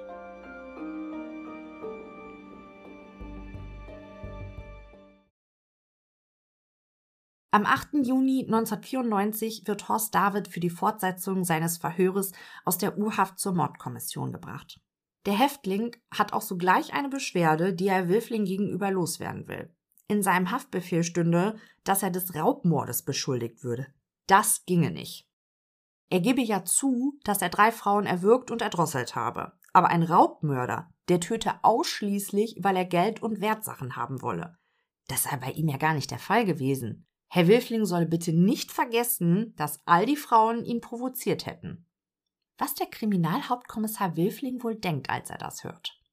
Horst David, ein mehrfacher Frauenmörder, der glaubt, dass sein Ansehen in der Öffentlichkeit besser ist, wenn er die Schuld für die Morde auf seine eigenen Opfer schiebt. Wilfling probiert sein Gegenüber zu besänftigen. Der Ermittlungsrichter mache sich eben auch so seine Gedanken, aber das letzte Wort sei ja noch gar nicht gesprochen. Dann steigt der Kriminaler in das Verhör ein. Er eröffnet mit dem Hinweis, dass er es für unwahrscheinlich halte, dass auch nur einer aus Davids Bekanntenkreis dem Serienmörder glauben wird, dass er Frau Steindl nicht umgebracht hat. Horst David senkt den Blick. Schweigend starrt er auf den Boden. Dann ein leises Ja, das mit der Frau Steindl, das war ich auch. Und dann beginnt David seine Version der Geschehnisse zu erzählen. Es war der 7. September 1993, ein Dienstag. Es war schon spät am Abend, als David entschied, seiner 85-jährigen Nachbarin, die im ersten Stock im Kirschgässchen 5 im gleichen Haus wie Horst und Heidi wohnte, einen Besuch abzustatten. Der 54-Jährige brauchte mal wieder Geld. Dringend. Und die Rentnerin hatte ihm schon öfter mal mit kleineren Geldbeträgen zwischen 20 und 50 Mark ausgeholfen. Frau Steindl mochte den Maler, der für sie kleinere Hausarbeiten erledigte. Gelegentlich luden er und seine Lebensgefährtin Heidi die Rentnerin auch mal zum Kaffeetrinken ein. Manchmal beschwerte Frau Steindl sich bei ihren Nachbarn über ihren Sohn, ein Mann, der viel Alkohol trank und sich nur bei seiner Mutter meldete, wenn er mal wieder in Geldnot war. David beschreibt die alte Dame als den guten Geist des Hauses. An jenem Abend machte er sich also aus seiner Parterrewohnung auf in den ersten Stock und klopfte bei Frau Steindl, die ihren Nachbarn hereinbettet. Höflich habe er sie um Geld gebeten. Doch die alte Dame habe in ihrer Geldbörse nachgeschaut und gesagt, dass sie leider kein Geld zum Verleihen habe. Den Betrag, den sie noch habe, würde sie selbst zum Einkaufen benötigen. Und dann, so erzählt David weiter, sei es losgegangen. Frau Steindl habe ihn beschimpft und angeschrien, regelrecht provoziert. Und dann sei er wieder durchgedreht. Alles wie immer, der Mörder, der zum Opfer seiner Opfer geworden sein will. Kein Wort glaubt ihm Kriminalhauptkommissar Wilfling. Aber er lässt seinen Gegenüber weiterreden. Er habe doch nur gewollt, dass sie aufhört zu schreien, damit die Nachbarschaft nicht hellhörig werde. Mit der linken Hand habe er ihr den Mund zugehalten und mit der rechten Hand die Kehle zugedrückt. Nach ein paar Minuten habe er bemerkt, dass ihre Augen starr wurden und ihr Blick gebrochen schien. Erst dann habe er losgelassen. Während ihres Todeskampfes sei Frau Steindl auf ihre Schlafcouch zurückgesunken. David habe sich dann entschieden, einen Sexualmord vorzutäuschen, um den Verdacht von sich abzulenken. Den Schlüsselbund samt Wohnungsschlüssel habe er aus dem Innenschloss gezogen und die Tür von außen zweimal abgesperrt. Die Schlüssel habe er dann am nächsten Tag in einem Müllcontainer entsorgt. Aber bestohlen habe er die alte Frau Steindl nicht. Das müssen Sie mir glauben, Herr Wilfling. Wilfling hakt nochmal nach. Es gibt Zeugenaussagen von Nachbarn, nach denen David am Abend des Tattages vor 20 Uhr bei ihnen geklingelt habe, um seine Schulden zu begleichen. Einmal in Höhe von 20 und einmal in Höhe von 50 Mark. Ob er nicht vielleicht doch ein paar Geldscheine bei der toten Frau Steinle gefunden und mitgenommen habe, fragt der Kriminaler. Ausgeschlossen, erwidert David. Die Zeugen müssen sich irren, er sei ja erst am späten Abend bei seiner Nachbarin gewesen, also kann er ja nicht schon vor 20 Uhr bei den Zeugen geklingelt haben. Eine Frage hat Josef Wilfling aber noch. Ob David Frau Steindl geschlagen habe? Man habe Blutspuren an der Leiche der 85-Jährigen gefunden, doch der Frauenmörder bestreitet das vehement. Niemals würde er eine Frau schlagen. David erklärt die gefundenen Blutspuren anders. Beim Zudrücken des Mundes von Frau Steindl habe sie plötzlich aus der Nase geblutet.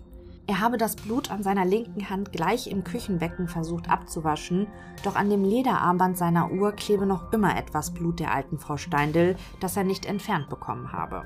Während er das erzählt, fingert er mit seiner rechten Hand die Uhr von seinem linken Arm und reicht sie dem Kriminalhauptkommissar. Mit bloßen Augen erkennt der Kriminaler die dunkel getrockneten Flüssigkeitsränder auf der Innenseite des Lederarmbandes. Nach dem Verhör würde er die Uhr dem Labor zur Prüfung zukommen lassen. Für heute reichte es mit der Vernehmung von Horst David. Die Männer reichen sich die Hände. Ich habe jetzt alle vier Morde gestanden. Mehr waren es nicht. Das müssen Sie mir glauben, Herr Wilfling. Montag, 13. Juni 1994, 8 Uhr am Morgen im Büro der Münchner Mordkommission. Heute stand eine erneute Vernehmung von Horst David bevor. Doch zuvor tauschen die Kripo-Männer neue Informationen untereinander aus. Einer der Kriminaler hat Interessantes zu berichten. Ihm sind Widersprüche bei dem Geständnis des Mordes an Frau Lorenz aufgefallen. David erzählte ja, dass er zu dem Zeitpunkt des Mordes an der Rentnerin einen offiziellen Sanierungsauftrag seiner Firma im Stadtmuseum von Regensburg hatte. Allerdings sagte der damalige Arbeitgeber von David aus, dass seine Angestellten ab den 80er Jahren in den Wintermonaten regelmäßig stempeln gegangen seien. Vom Frühjahr bis zu den Wintermonaten wurden die Handwerker dann wieder angemeldet. Die 67-jährige Martha Lorenz wurde am 26. Januar 1983 ermordet. Horst David aber hatte nachweislich am 14. Januar seinen letzten bezahlten Arbeitstag. Schon da beschlich den Kriminaler die Vermutung, dass etwas an der Aussage des Malers nicht stimmen und der Mörder seine Taten durcheinander bringt.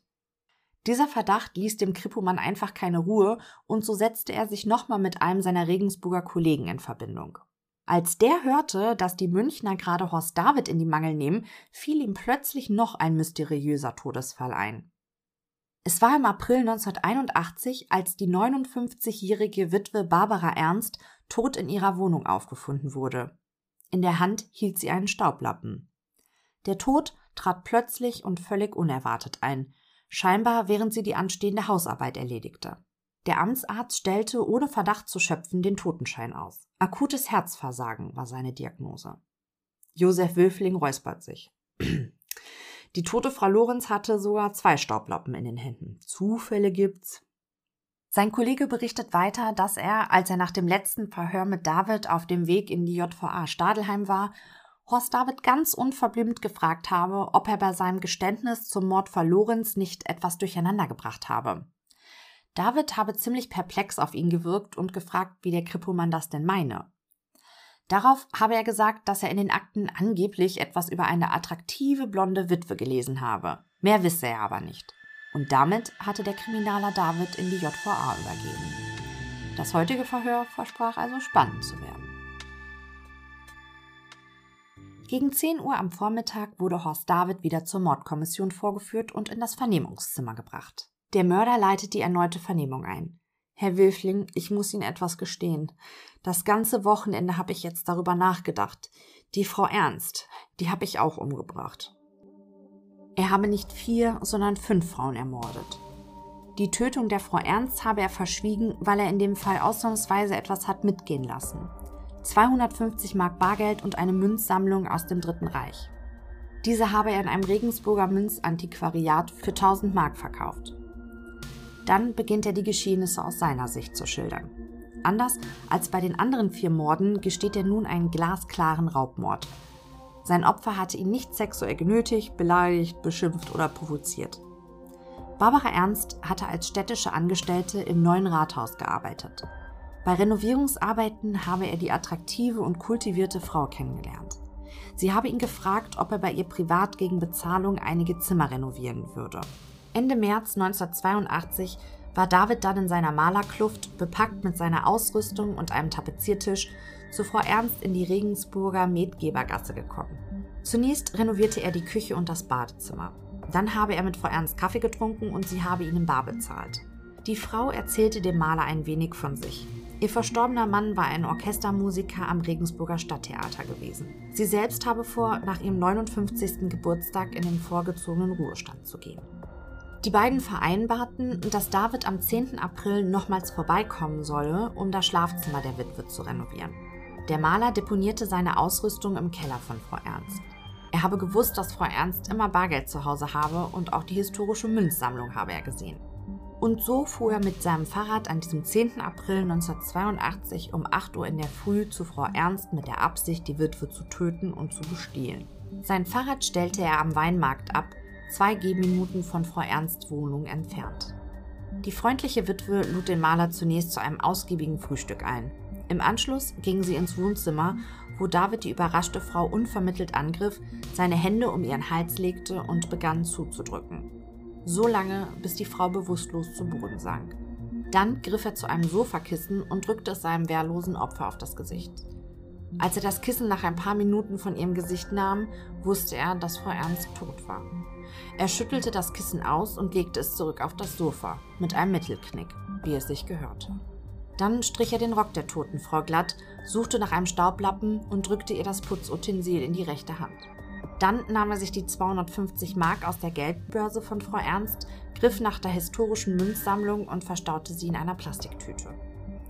Ungesehen verließ er dann den Tatort. Seine Malerausrüstung habe ihm die Schwester der Toten nach der Beerdigung ausgehändigt. Verdacht habe die Frau nicht geschöpft. Wie auch, der Amtsarzt hatte auf dem Totenschein ja genau das bestätigt, worauf Horst David es angelegt hatte. Für heute reichte es Josef Wölfling. Bevor ein Kriminalhauptmeister den Mörder zurück ins Untersuchungsgefängnis Stadelheim bringt, folgt noch das obligatorische Ritual. Das David-Ritual sozusagen, wie eine Beschwörungsformel, Mehr Frauen habe ich nicht umgebracht, das müssen Sie mir glauben.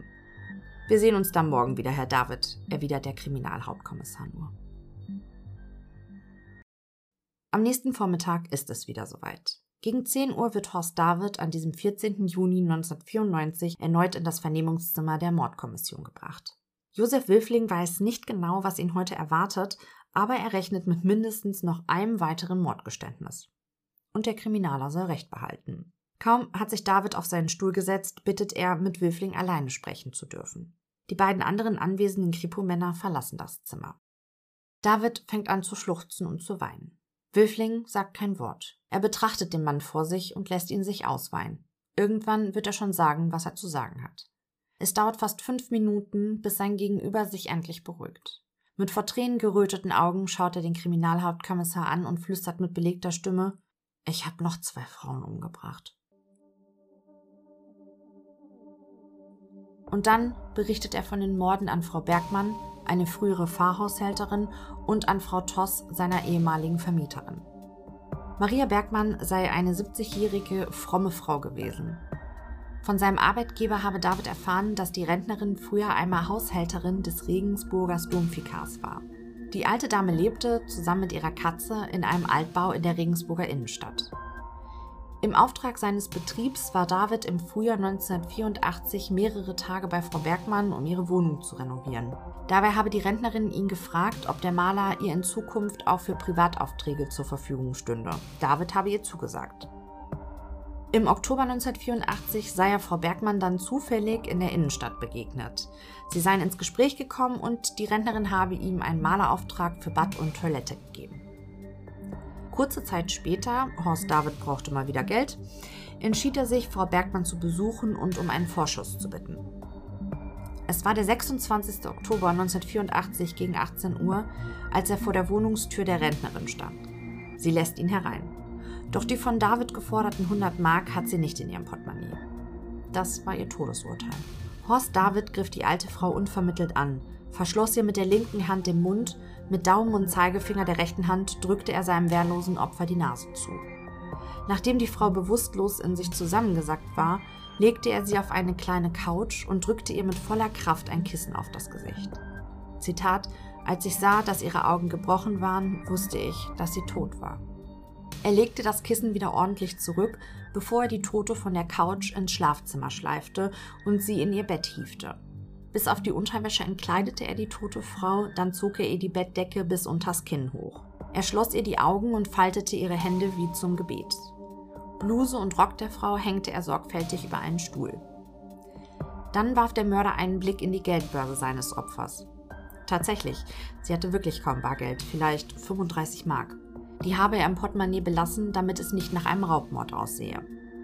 Bei der Durchsuchung der Wohnung entdeckte David Holz geschnitzte Heiligenfiguren aus einer Krippe. Außerdem eine silberne Schmuckschatulle, drei Kristallvasen und mehrere silberne Untersetzer.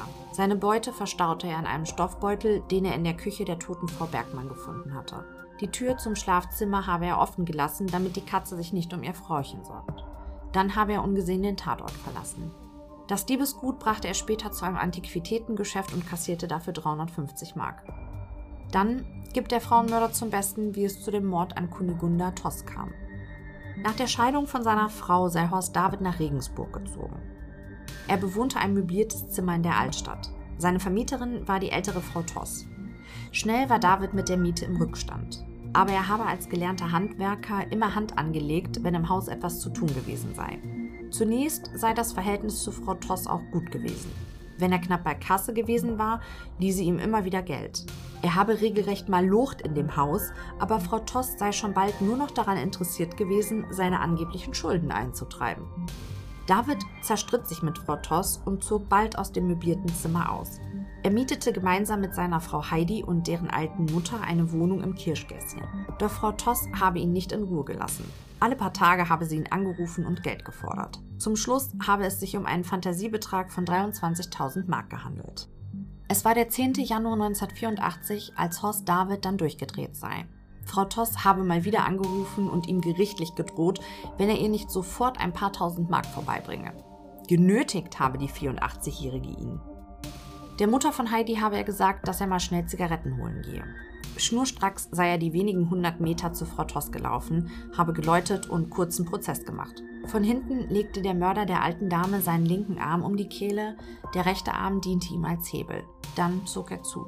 Erst als er gemerkt habe, dass er seinem Opfer den Kehlkopf gebrochen habe, ließ er sie auf den Boden gleiten und drückte ihr einen Werbeprospekt in die Hand. Reue empfinde er nicht, aber Schuld.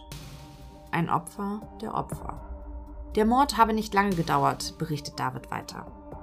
Er habe sogar tatsächlich noch Zeit gehabt, zum Kiosk zu gehen, um eine Packung Kippen zu kaufen.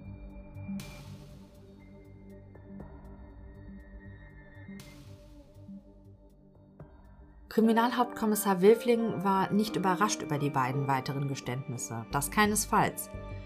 Aber es machte sich ein Gefühl der Verunsicherung in ihm breit. Er hatte insgeheim die Hoffnung gehabt, dass David sich als der gesuchte sogenannte Prostituiertenmörder outen würde. In einem der Mordfälle, bei der erschlagenen Maria Gerzer aus Schwabing, hatten seine Kollegen nach ihren eigenen Recherchen Horst David zweifelsfrei als Täter ausschließen können. Die am Tatort gefundenen Blutspuren stimmten nicht mit der Blutgruppe ihres Tatverdächtigen überein. Blieben aber immer noch sechs weitere ungeklärte Morde an Sexarbeiterinnen. Doch sein Gegenüber scheint sich nach den Morden an Traudel Frank und Fatima Grossart auf ältere Frauen verlegt zu haben, signiert Wölfling. Verunsichert wurde der erfahrene Kriminaler von der Tatsache, dass David gerade zwei Morde gestanden hatte, von denen die Kriminalpolizei gar nichts wusste. Morde, die als solche gar nicht erkannt wurden. Fünf tote Frauen in Regensburg, wovon drei mit ärztlichem Attest ganz normal bestattet wurden. Da drängt sich ihm die Frage auf, ob es den perfekten Mord nicht vielleicht doch gibt. Traurige Bilanz der Verhöre, David hatte drei geplante Morde, nämlich an Barbara Ernst, Maria Bergmann und Kunigunda Toss und vier Totschläge im angeblichen Affekt an Traudel Frank, Fatima Grossart, Martha Lorenz und Mathilde Steindl gestanden. Der Mörder würgte, drosselte oder erstickte seine Opfer mit bloßen Händen.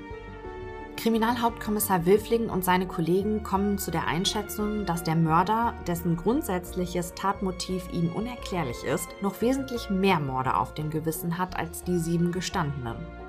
Dem Krippomann und seinen Kollegen beginnt es zu dämmern, was das für sie bedeutet, nämlich jede Menge Arbeit.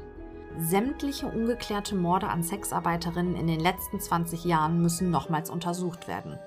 Plus aller Todesfälle von alleinstehenden Frauen in Regensburg. 2000 an der Zahl, wie sich später herausstellt. Wilfling eröffnet David, dass er morgen vor die Presse treten müsse. Das mache ihm zwar keinen Spaß, aber irgendetwas müsse er ja sagen. Bloß was? Der Mörder stimmt Wilfling zu. Die Journalisten erwarten eine richtig gute Schlagzeile über ihn. Und welche? fragt Wilfling David. Der lacht nun ehrlich und aus vollem Herzen. Die Schlagzeile müsste lauten: Sieben auf einen Streich, antwortet er dem verdutzten Wilfling.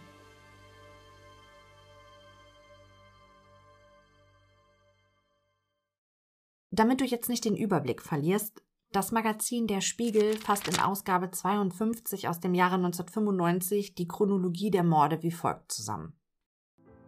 Zitat.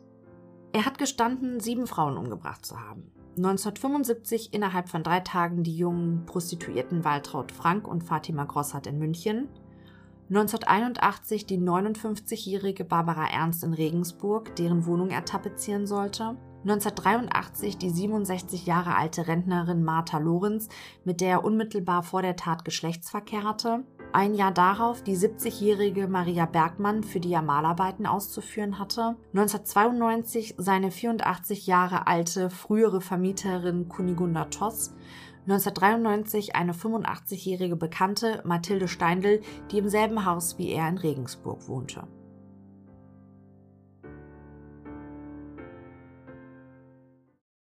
Die Kriminalbeamten stürzen sich in die Recherche. Es wird eine Sonderkommission aus 20 Münchner und Regensburger Kriminalbeamten, die Soko Frauenmorde, gebildet. Am Ende haben die Kriminaler 40 ungeklärte Morde priorisiert, für die theoretisch Horst David als Täter in Frage kommt. Darunter die Tötung einer Sexarbeiterin in Nürnberg. Die Frau wurde erwürgt. Und es gab zwei glaubhafte Zeugen. Einer davon will Horst David sogar in einem kleinen Nürnberger Hotel identifiziert haben. Doch David hat jetzt einen Pflichtverteidiger, der seinem Mandanten den bindenden Rat erteilt hat, nun endlich den Mund zu halten und nicht ständig Geständnisse bei der Mordkommission zu machen. Kriminalhauptkommissar Wilfling war nun nicht mehr Horst Davids Bezugsperson, der alles anvertraute. Vorbei. Wilfling hat nochmal die Gelegenheit, den Serienmörder auf die beiden ermordeten Sexarbeiterinnen in Nürnberg und Augsburg anzusprechen. Ob er die Frauen auch ermordet habe? Niemals, das müssen Sie mir glauben, Herr Wilfling. Außerdem sei er noch nie bei einer Sexarbeiterin in Augsburg gewesen. Eine glatte Lüge, denn es gab Sexarbeiterinnen aus der Augsburger Hasengasse, die sich erinnerten, David dort mehrfach gesehen zu haben. Ein ziemlich frustrierendes Unterfangen. Wilfling ist sich sicher. Die ersten beiden Morde an Traudel Frank und Fatima Grossert waren zu perfekt, um seine ersten Morde gewesen zu sein. Wer so mordet, der hat schon vorher woanders geübt.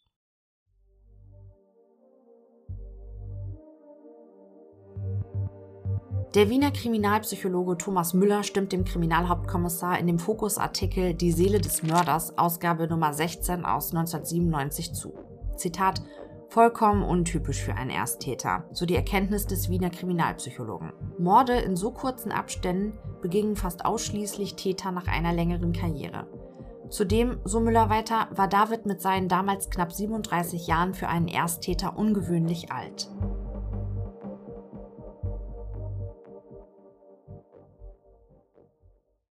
Diese Annahme stützt auch die Tatsache, dass die Regensburger Kriminalbeamten zwei rätselhafte Todesfälle und einen Beinamord aus alten Akten und durch Zeugenbefragungen ans Tageslicht förderten, die sich jeweils in Heinzacker zugetragen hatten. Und niemand Geringeres als Horst David war vorher bei den Frauen gewesen. Bei einem der rätselhaften Todesfälle ging es um die rüstige Rentnerin Frau Vogel, die sich eine schöne Reise nach Spanien gönnen wollte. Doch nur einen Tag vor der geplanten Abreise fand man die ältere Dame tot auf dem Boden ihrer Küche liegen, mit einem Reiseprospekt in der Hand. Der Amtsarzt bescheinigte einen Tod durch Herzversagen. Horst David war zuvor mehrmals bei der Frau gewesen, um Malerarbeiten zu erledigen. Gelegentlich hatte er sich auch kleinere Geldbeträge von der Rentnerin geliehen. Und dann gab es noch einen Vorfall, der es in die Akten der Münchner Mordkommission schaffte. Eine ältere, alleinstehende Nachbarin von David war tot in ihrer Küche gefunden worden, mit einem Salatblatt in der Hand. Auch sie hatte dem Maler häufig mit kleineren Geldbeträgen ausgeholfen. Der Amtsarzt bescheinigte auch hier eine natürliche Todesursache. Wilfling hatte David während einer der zahlreichen Vernehmungen den Fall in aller Kürze dargelegt, aber ohne nähere Hinweise zu geben und ohne das Salatblatt zu erwähnen. Allerdings war das zu einer Zeit, als der Serienmörder beschlossen hatte, nichts mehr zu sagen. Nur zu einem Kommentar lässt er sich noch hinreißen. Aber Herr Wilfling, was kann ich denn dafür, wenn die Frau beim Salatmachen tot zusammenbricht? Der Protokollführer war daraufhin erregt aufgesprungen. Doch David machte keine weiteren Angaben mehr.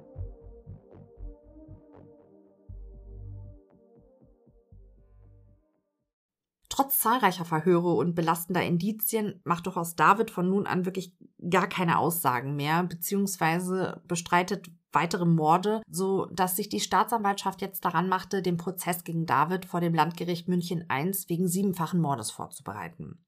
Mord aus Habgier und Heimtücke in Tateinheit mit Raub in sieben Fällen lautet die Anklage. Und genauso steht es auch in dem zweiten Haftbefehl, der Horst David im Dezember 1994 zugestellt wird. Der erste Haftbefehl lautete ja nur auf Raubmord in drei Fällen, der zweite war nun auf sieben Fälle korrigiert. Und das wurmt David gewaltig, genau wie beim ersten Haftbefehl. Er sei kein Raubmörder, genauso wenig wie er ein Sexualmörder sei. Er sei doch immer von den Frauen genötigt worden. Die Staatsanwaltschaft beantragt daraufhin ein psychiatrisches Gutachten an der Münchner Uniklinik. Es geht vor allem um die Frage, ob der Serienmörder zurechnungsfähig ist. Ganze drei Monate dauert die Evaluation durch Professor Hoff und Dr. Weber. Die Mediziner hatten Horst David durchleuchtet, aber nicht durchschaut. Sie erkennen ein hohes Aggressionspotenzial, Hass auf seine Ex-Frau und Verbitterung über die Abwesenheit der Mutter, aber keine logische Erklärung für die Frauenmorde. Das Abschlussgutachten von Professor Hoff umfasst 122 DIN A4-Seiten. In der Persönlichkeitsanalyse des Serienmörders sind ihm vier Merkmale aufgefallen. Erstens, David ist ein zwanghafter Mensch. Zweitens, David weist einen schizoiden Charakterzug auf. Drittens, einige Verhaltensweisen des Mannes deuten auf eine Selbstunsicherheit hin. Und viertens, in spezifischen Konflikten reagiert er impulsiv und demonstrativ.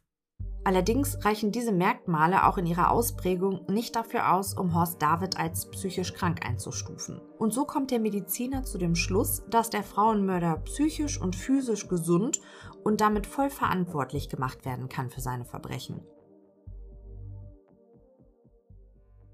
Am 16. November 1995 ist Prozessbeginn vor dem zuständigen Landgericht München I.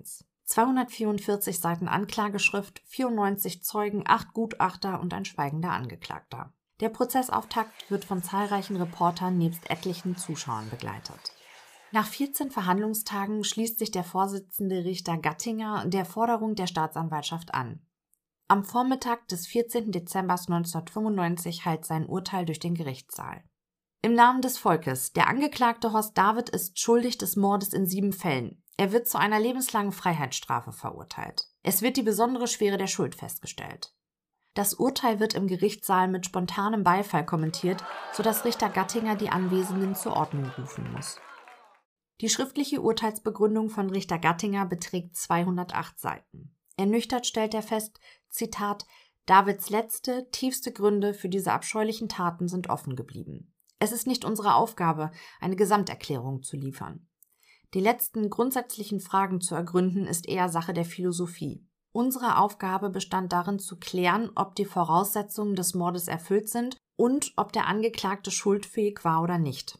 Man muss sich vor Fehlschlüssen hüten, dass ein Mensch, der siebenmal tötet, nicht normal sein kann. Und, Zitat, jeder Mensch hat einen freien Willen und kann sich entscheiden, für das Gute oder das Böse. Horst David hat sich entschieden.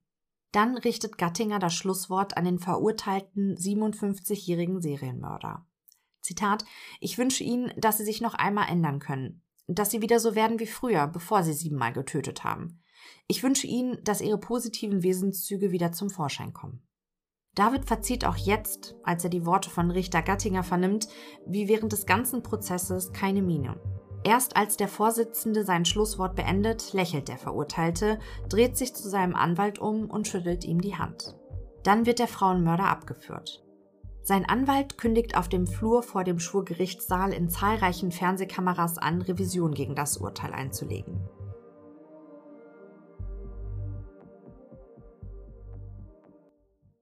Es gibt zahlreiche Stimmen, die mit dem Urteil zwar zufrieden sind, aber bemängeln, dass die Frage nach dem Warum ein ungelöstes Rätsel des Prozesses blieb. Die Gerichtsreporterin Gisela Friedrichsen schildert ihre Unzufriedenheit in der 52. Ausgabe der Spiegel des Jahres 1995 so. Zitat. David ist von dem Psychologen Weber und dem Münchner Psychiater Paul Hoff, Privatdozent an der Universität, begutachtet worden. Weber leitete aus Davids tiefer Enttäuschung und Verbitterung über die als unzulänglich und unzuverlässig erlebte Mutter die Überlegung ab, dass es sich bei den Taten womöglich um einen chiffrierten Muttermord gehandelt habe.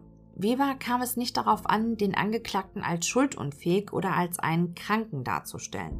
Er machte nur auf die im Einzelfall so furchtbaren Folgen aufmerksam, die die Verletzung oder die Zerstörung einer Kinderseele haben kann.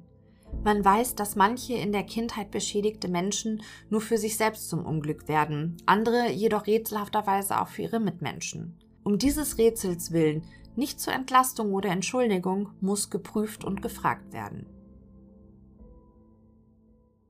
Doch dazu soll es nicht mehr kommen. In seiner Einzelzelle sitzend verfasst der Verurteilte eine Erklärung, allerdings ohne weitere Begründung. Horst David verzichtet auf eine Revision. Ironie des Schicksals? Ich habe dir ja erzählt, dass Klaus Grossart, der Ehemann der ermordeten Fatima Grossart, Anfang der 90er Jahre wegen Betruges inhaftiert wurde. Nur ein paar Haftzellen weiter saß zur gleichen Zeit Horst David, der gerade den Mord an der Ehefrau von Klaus Grossart gestanden hatte.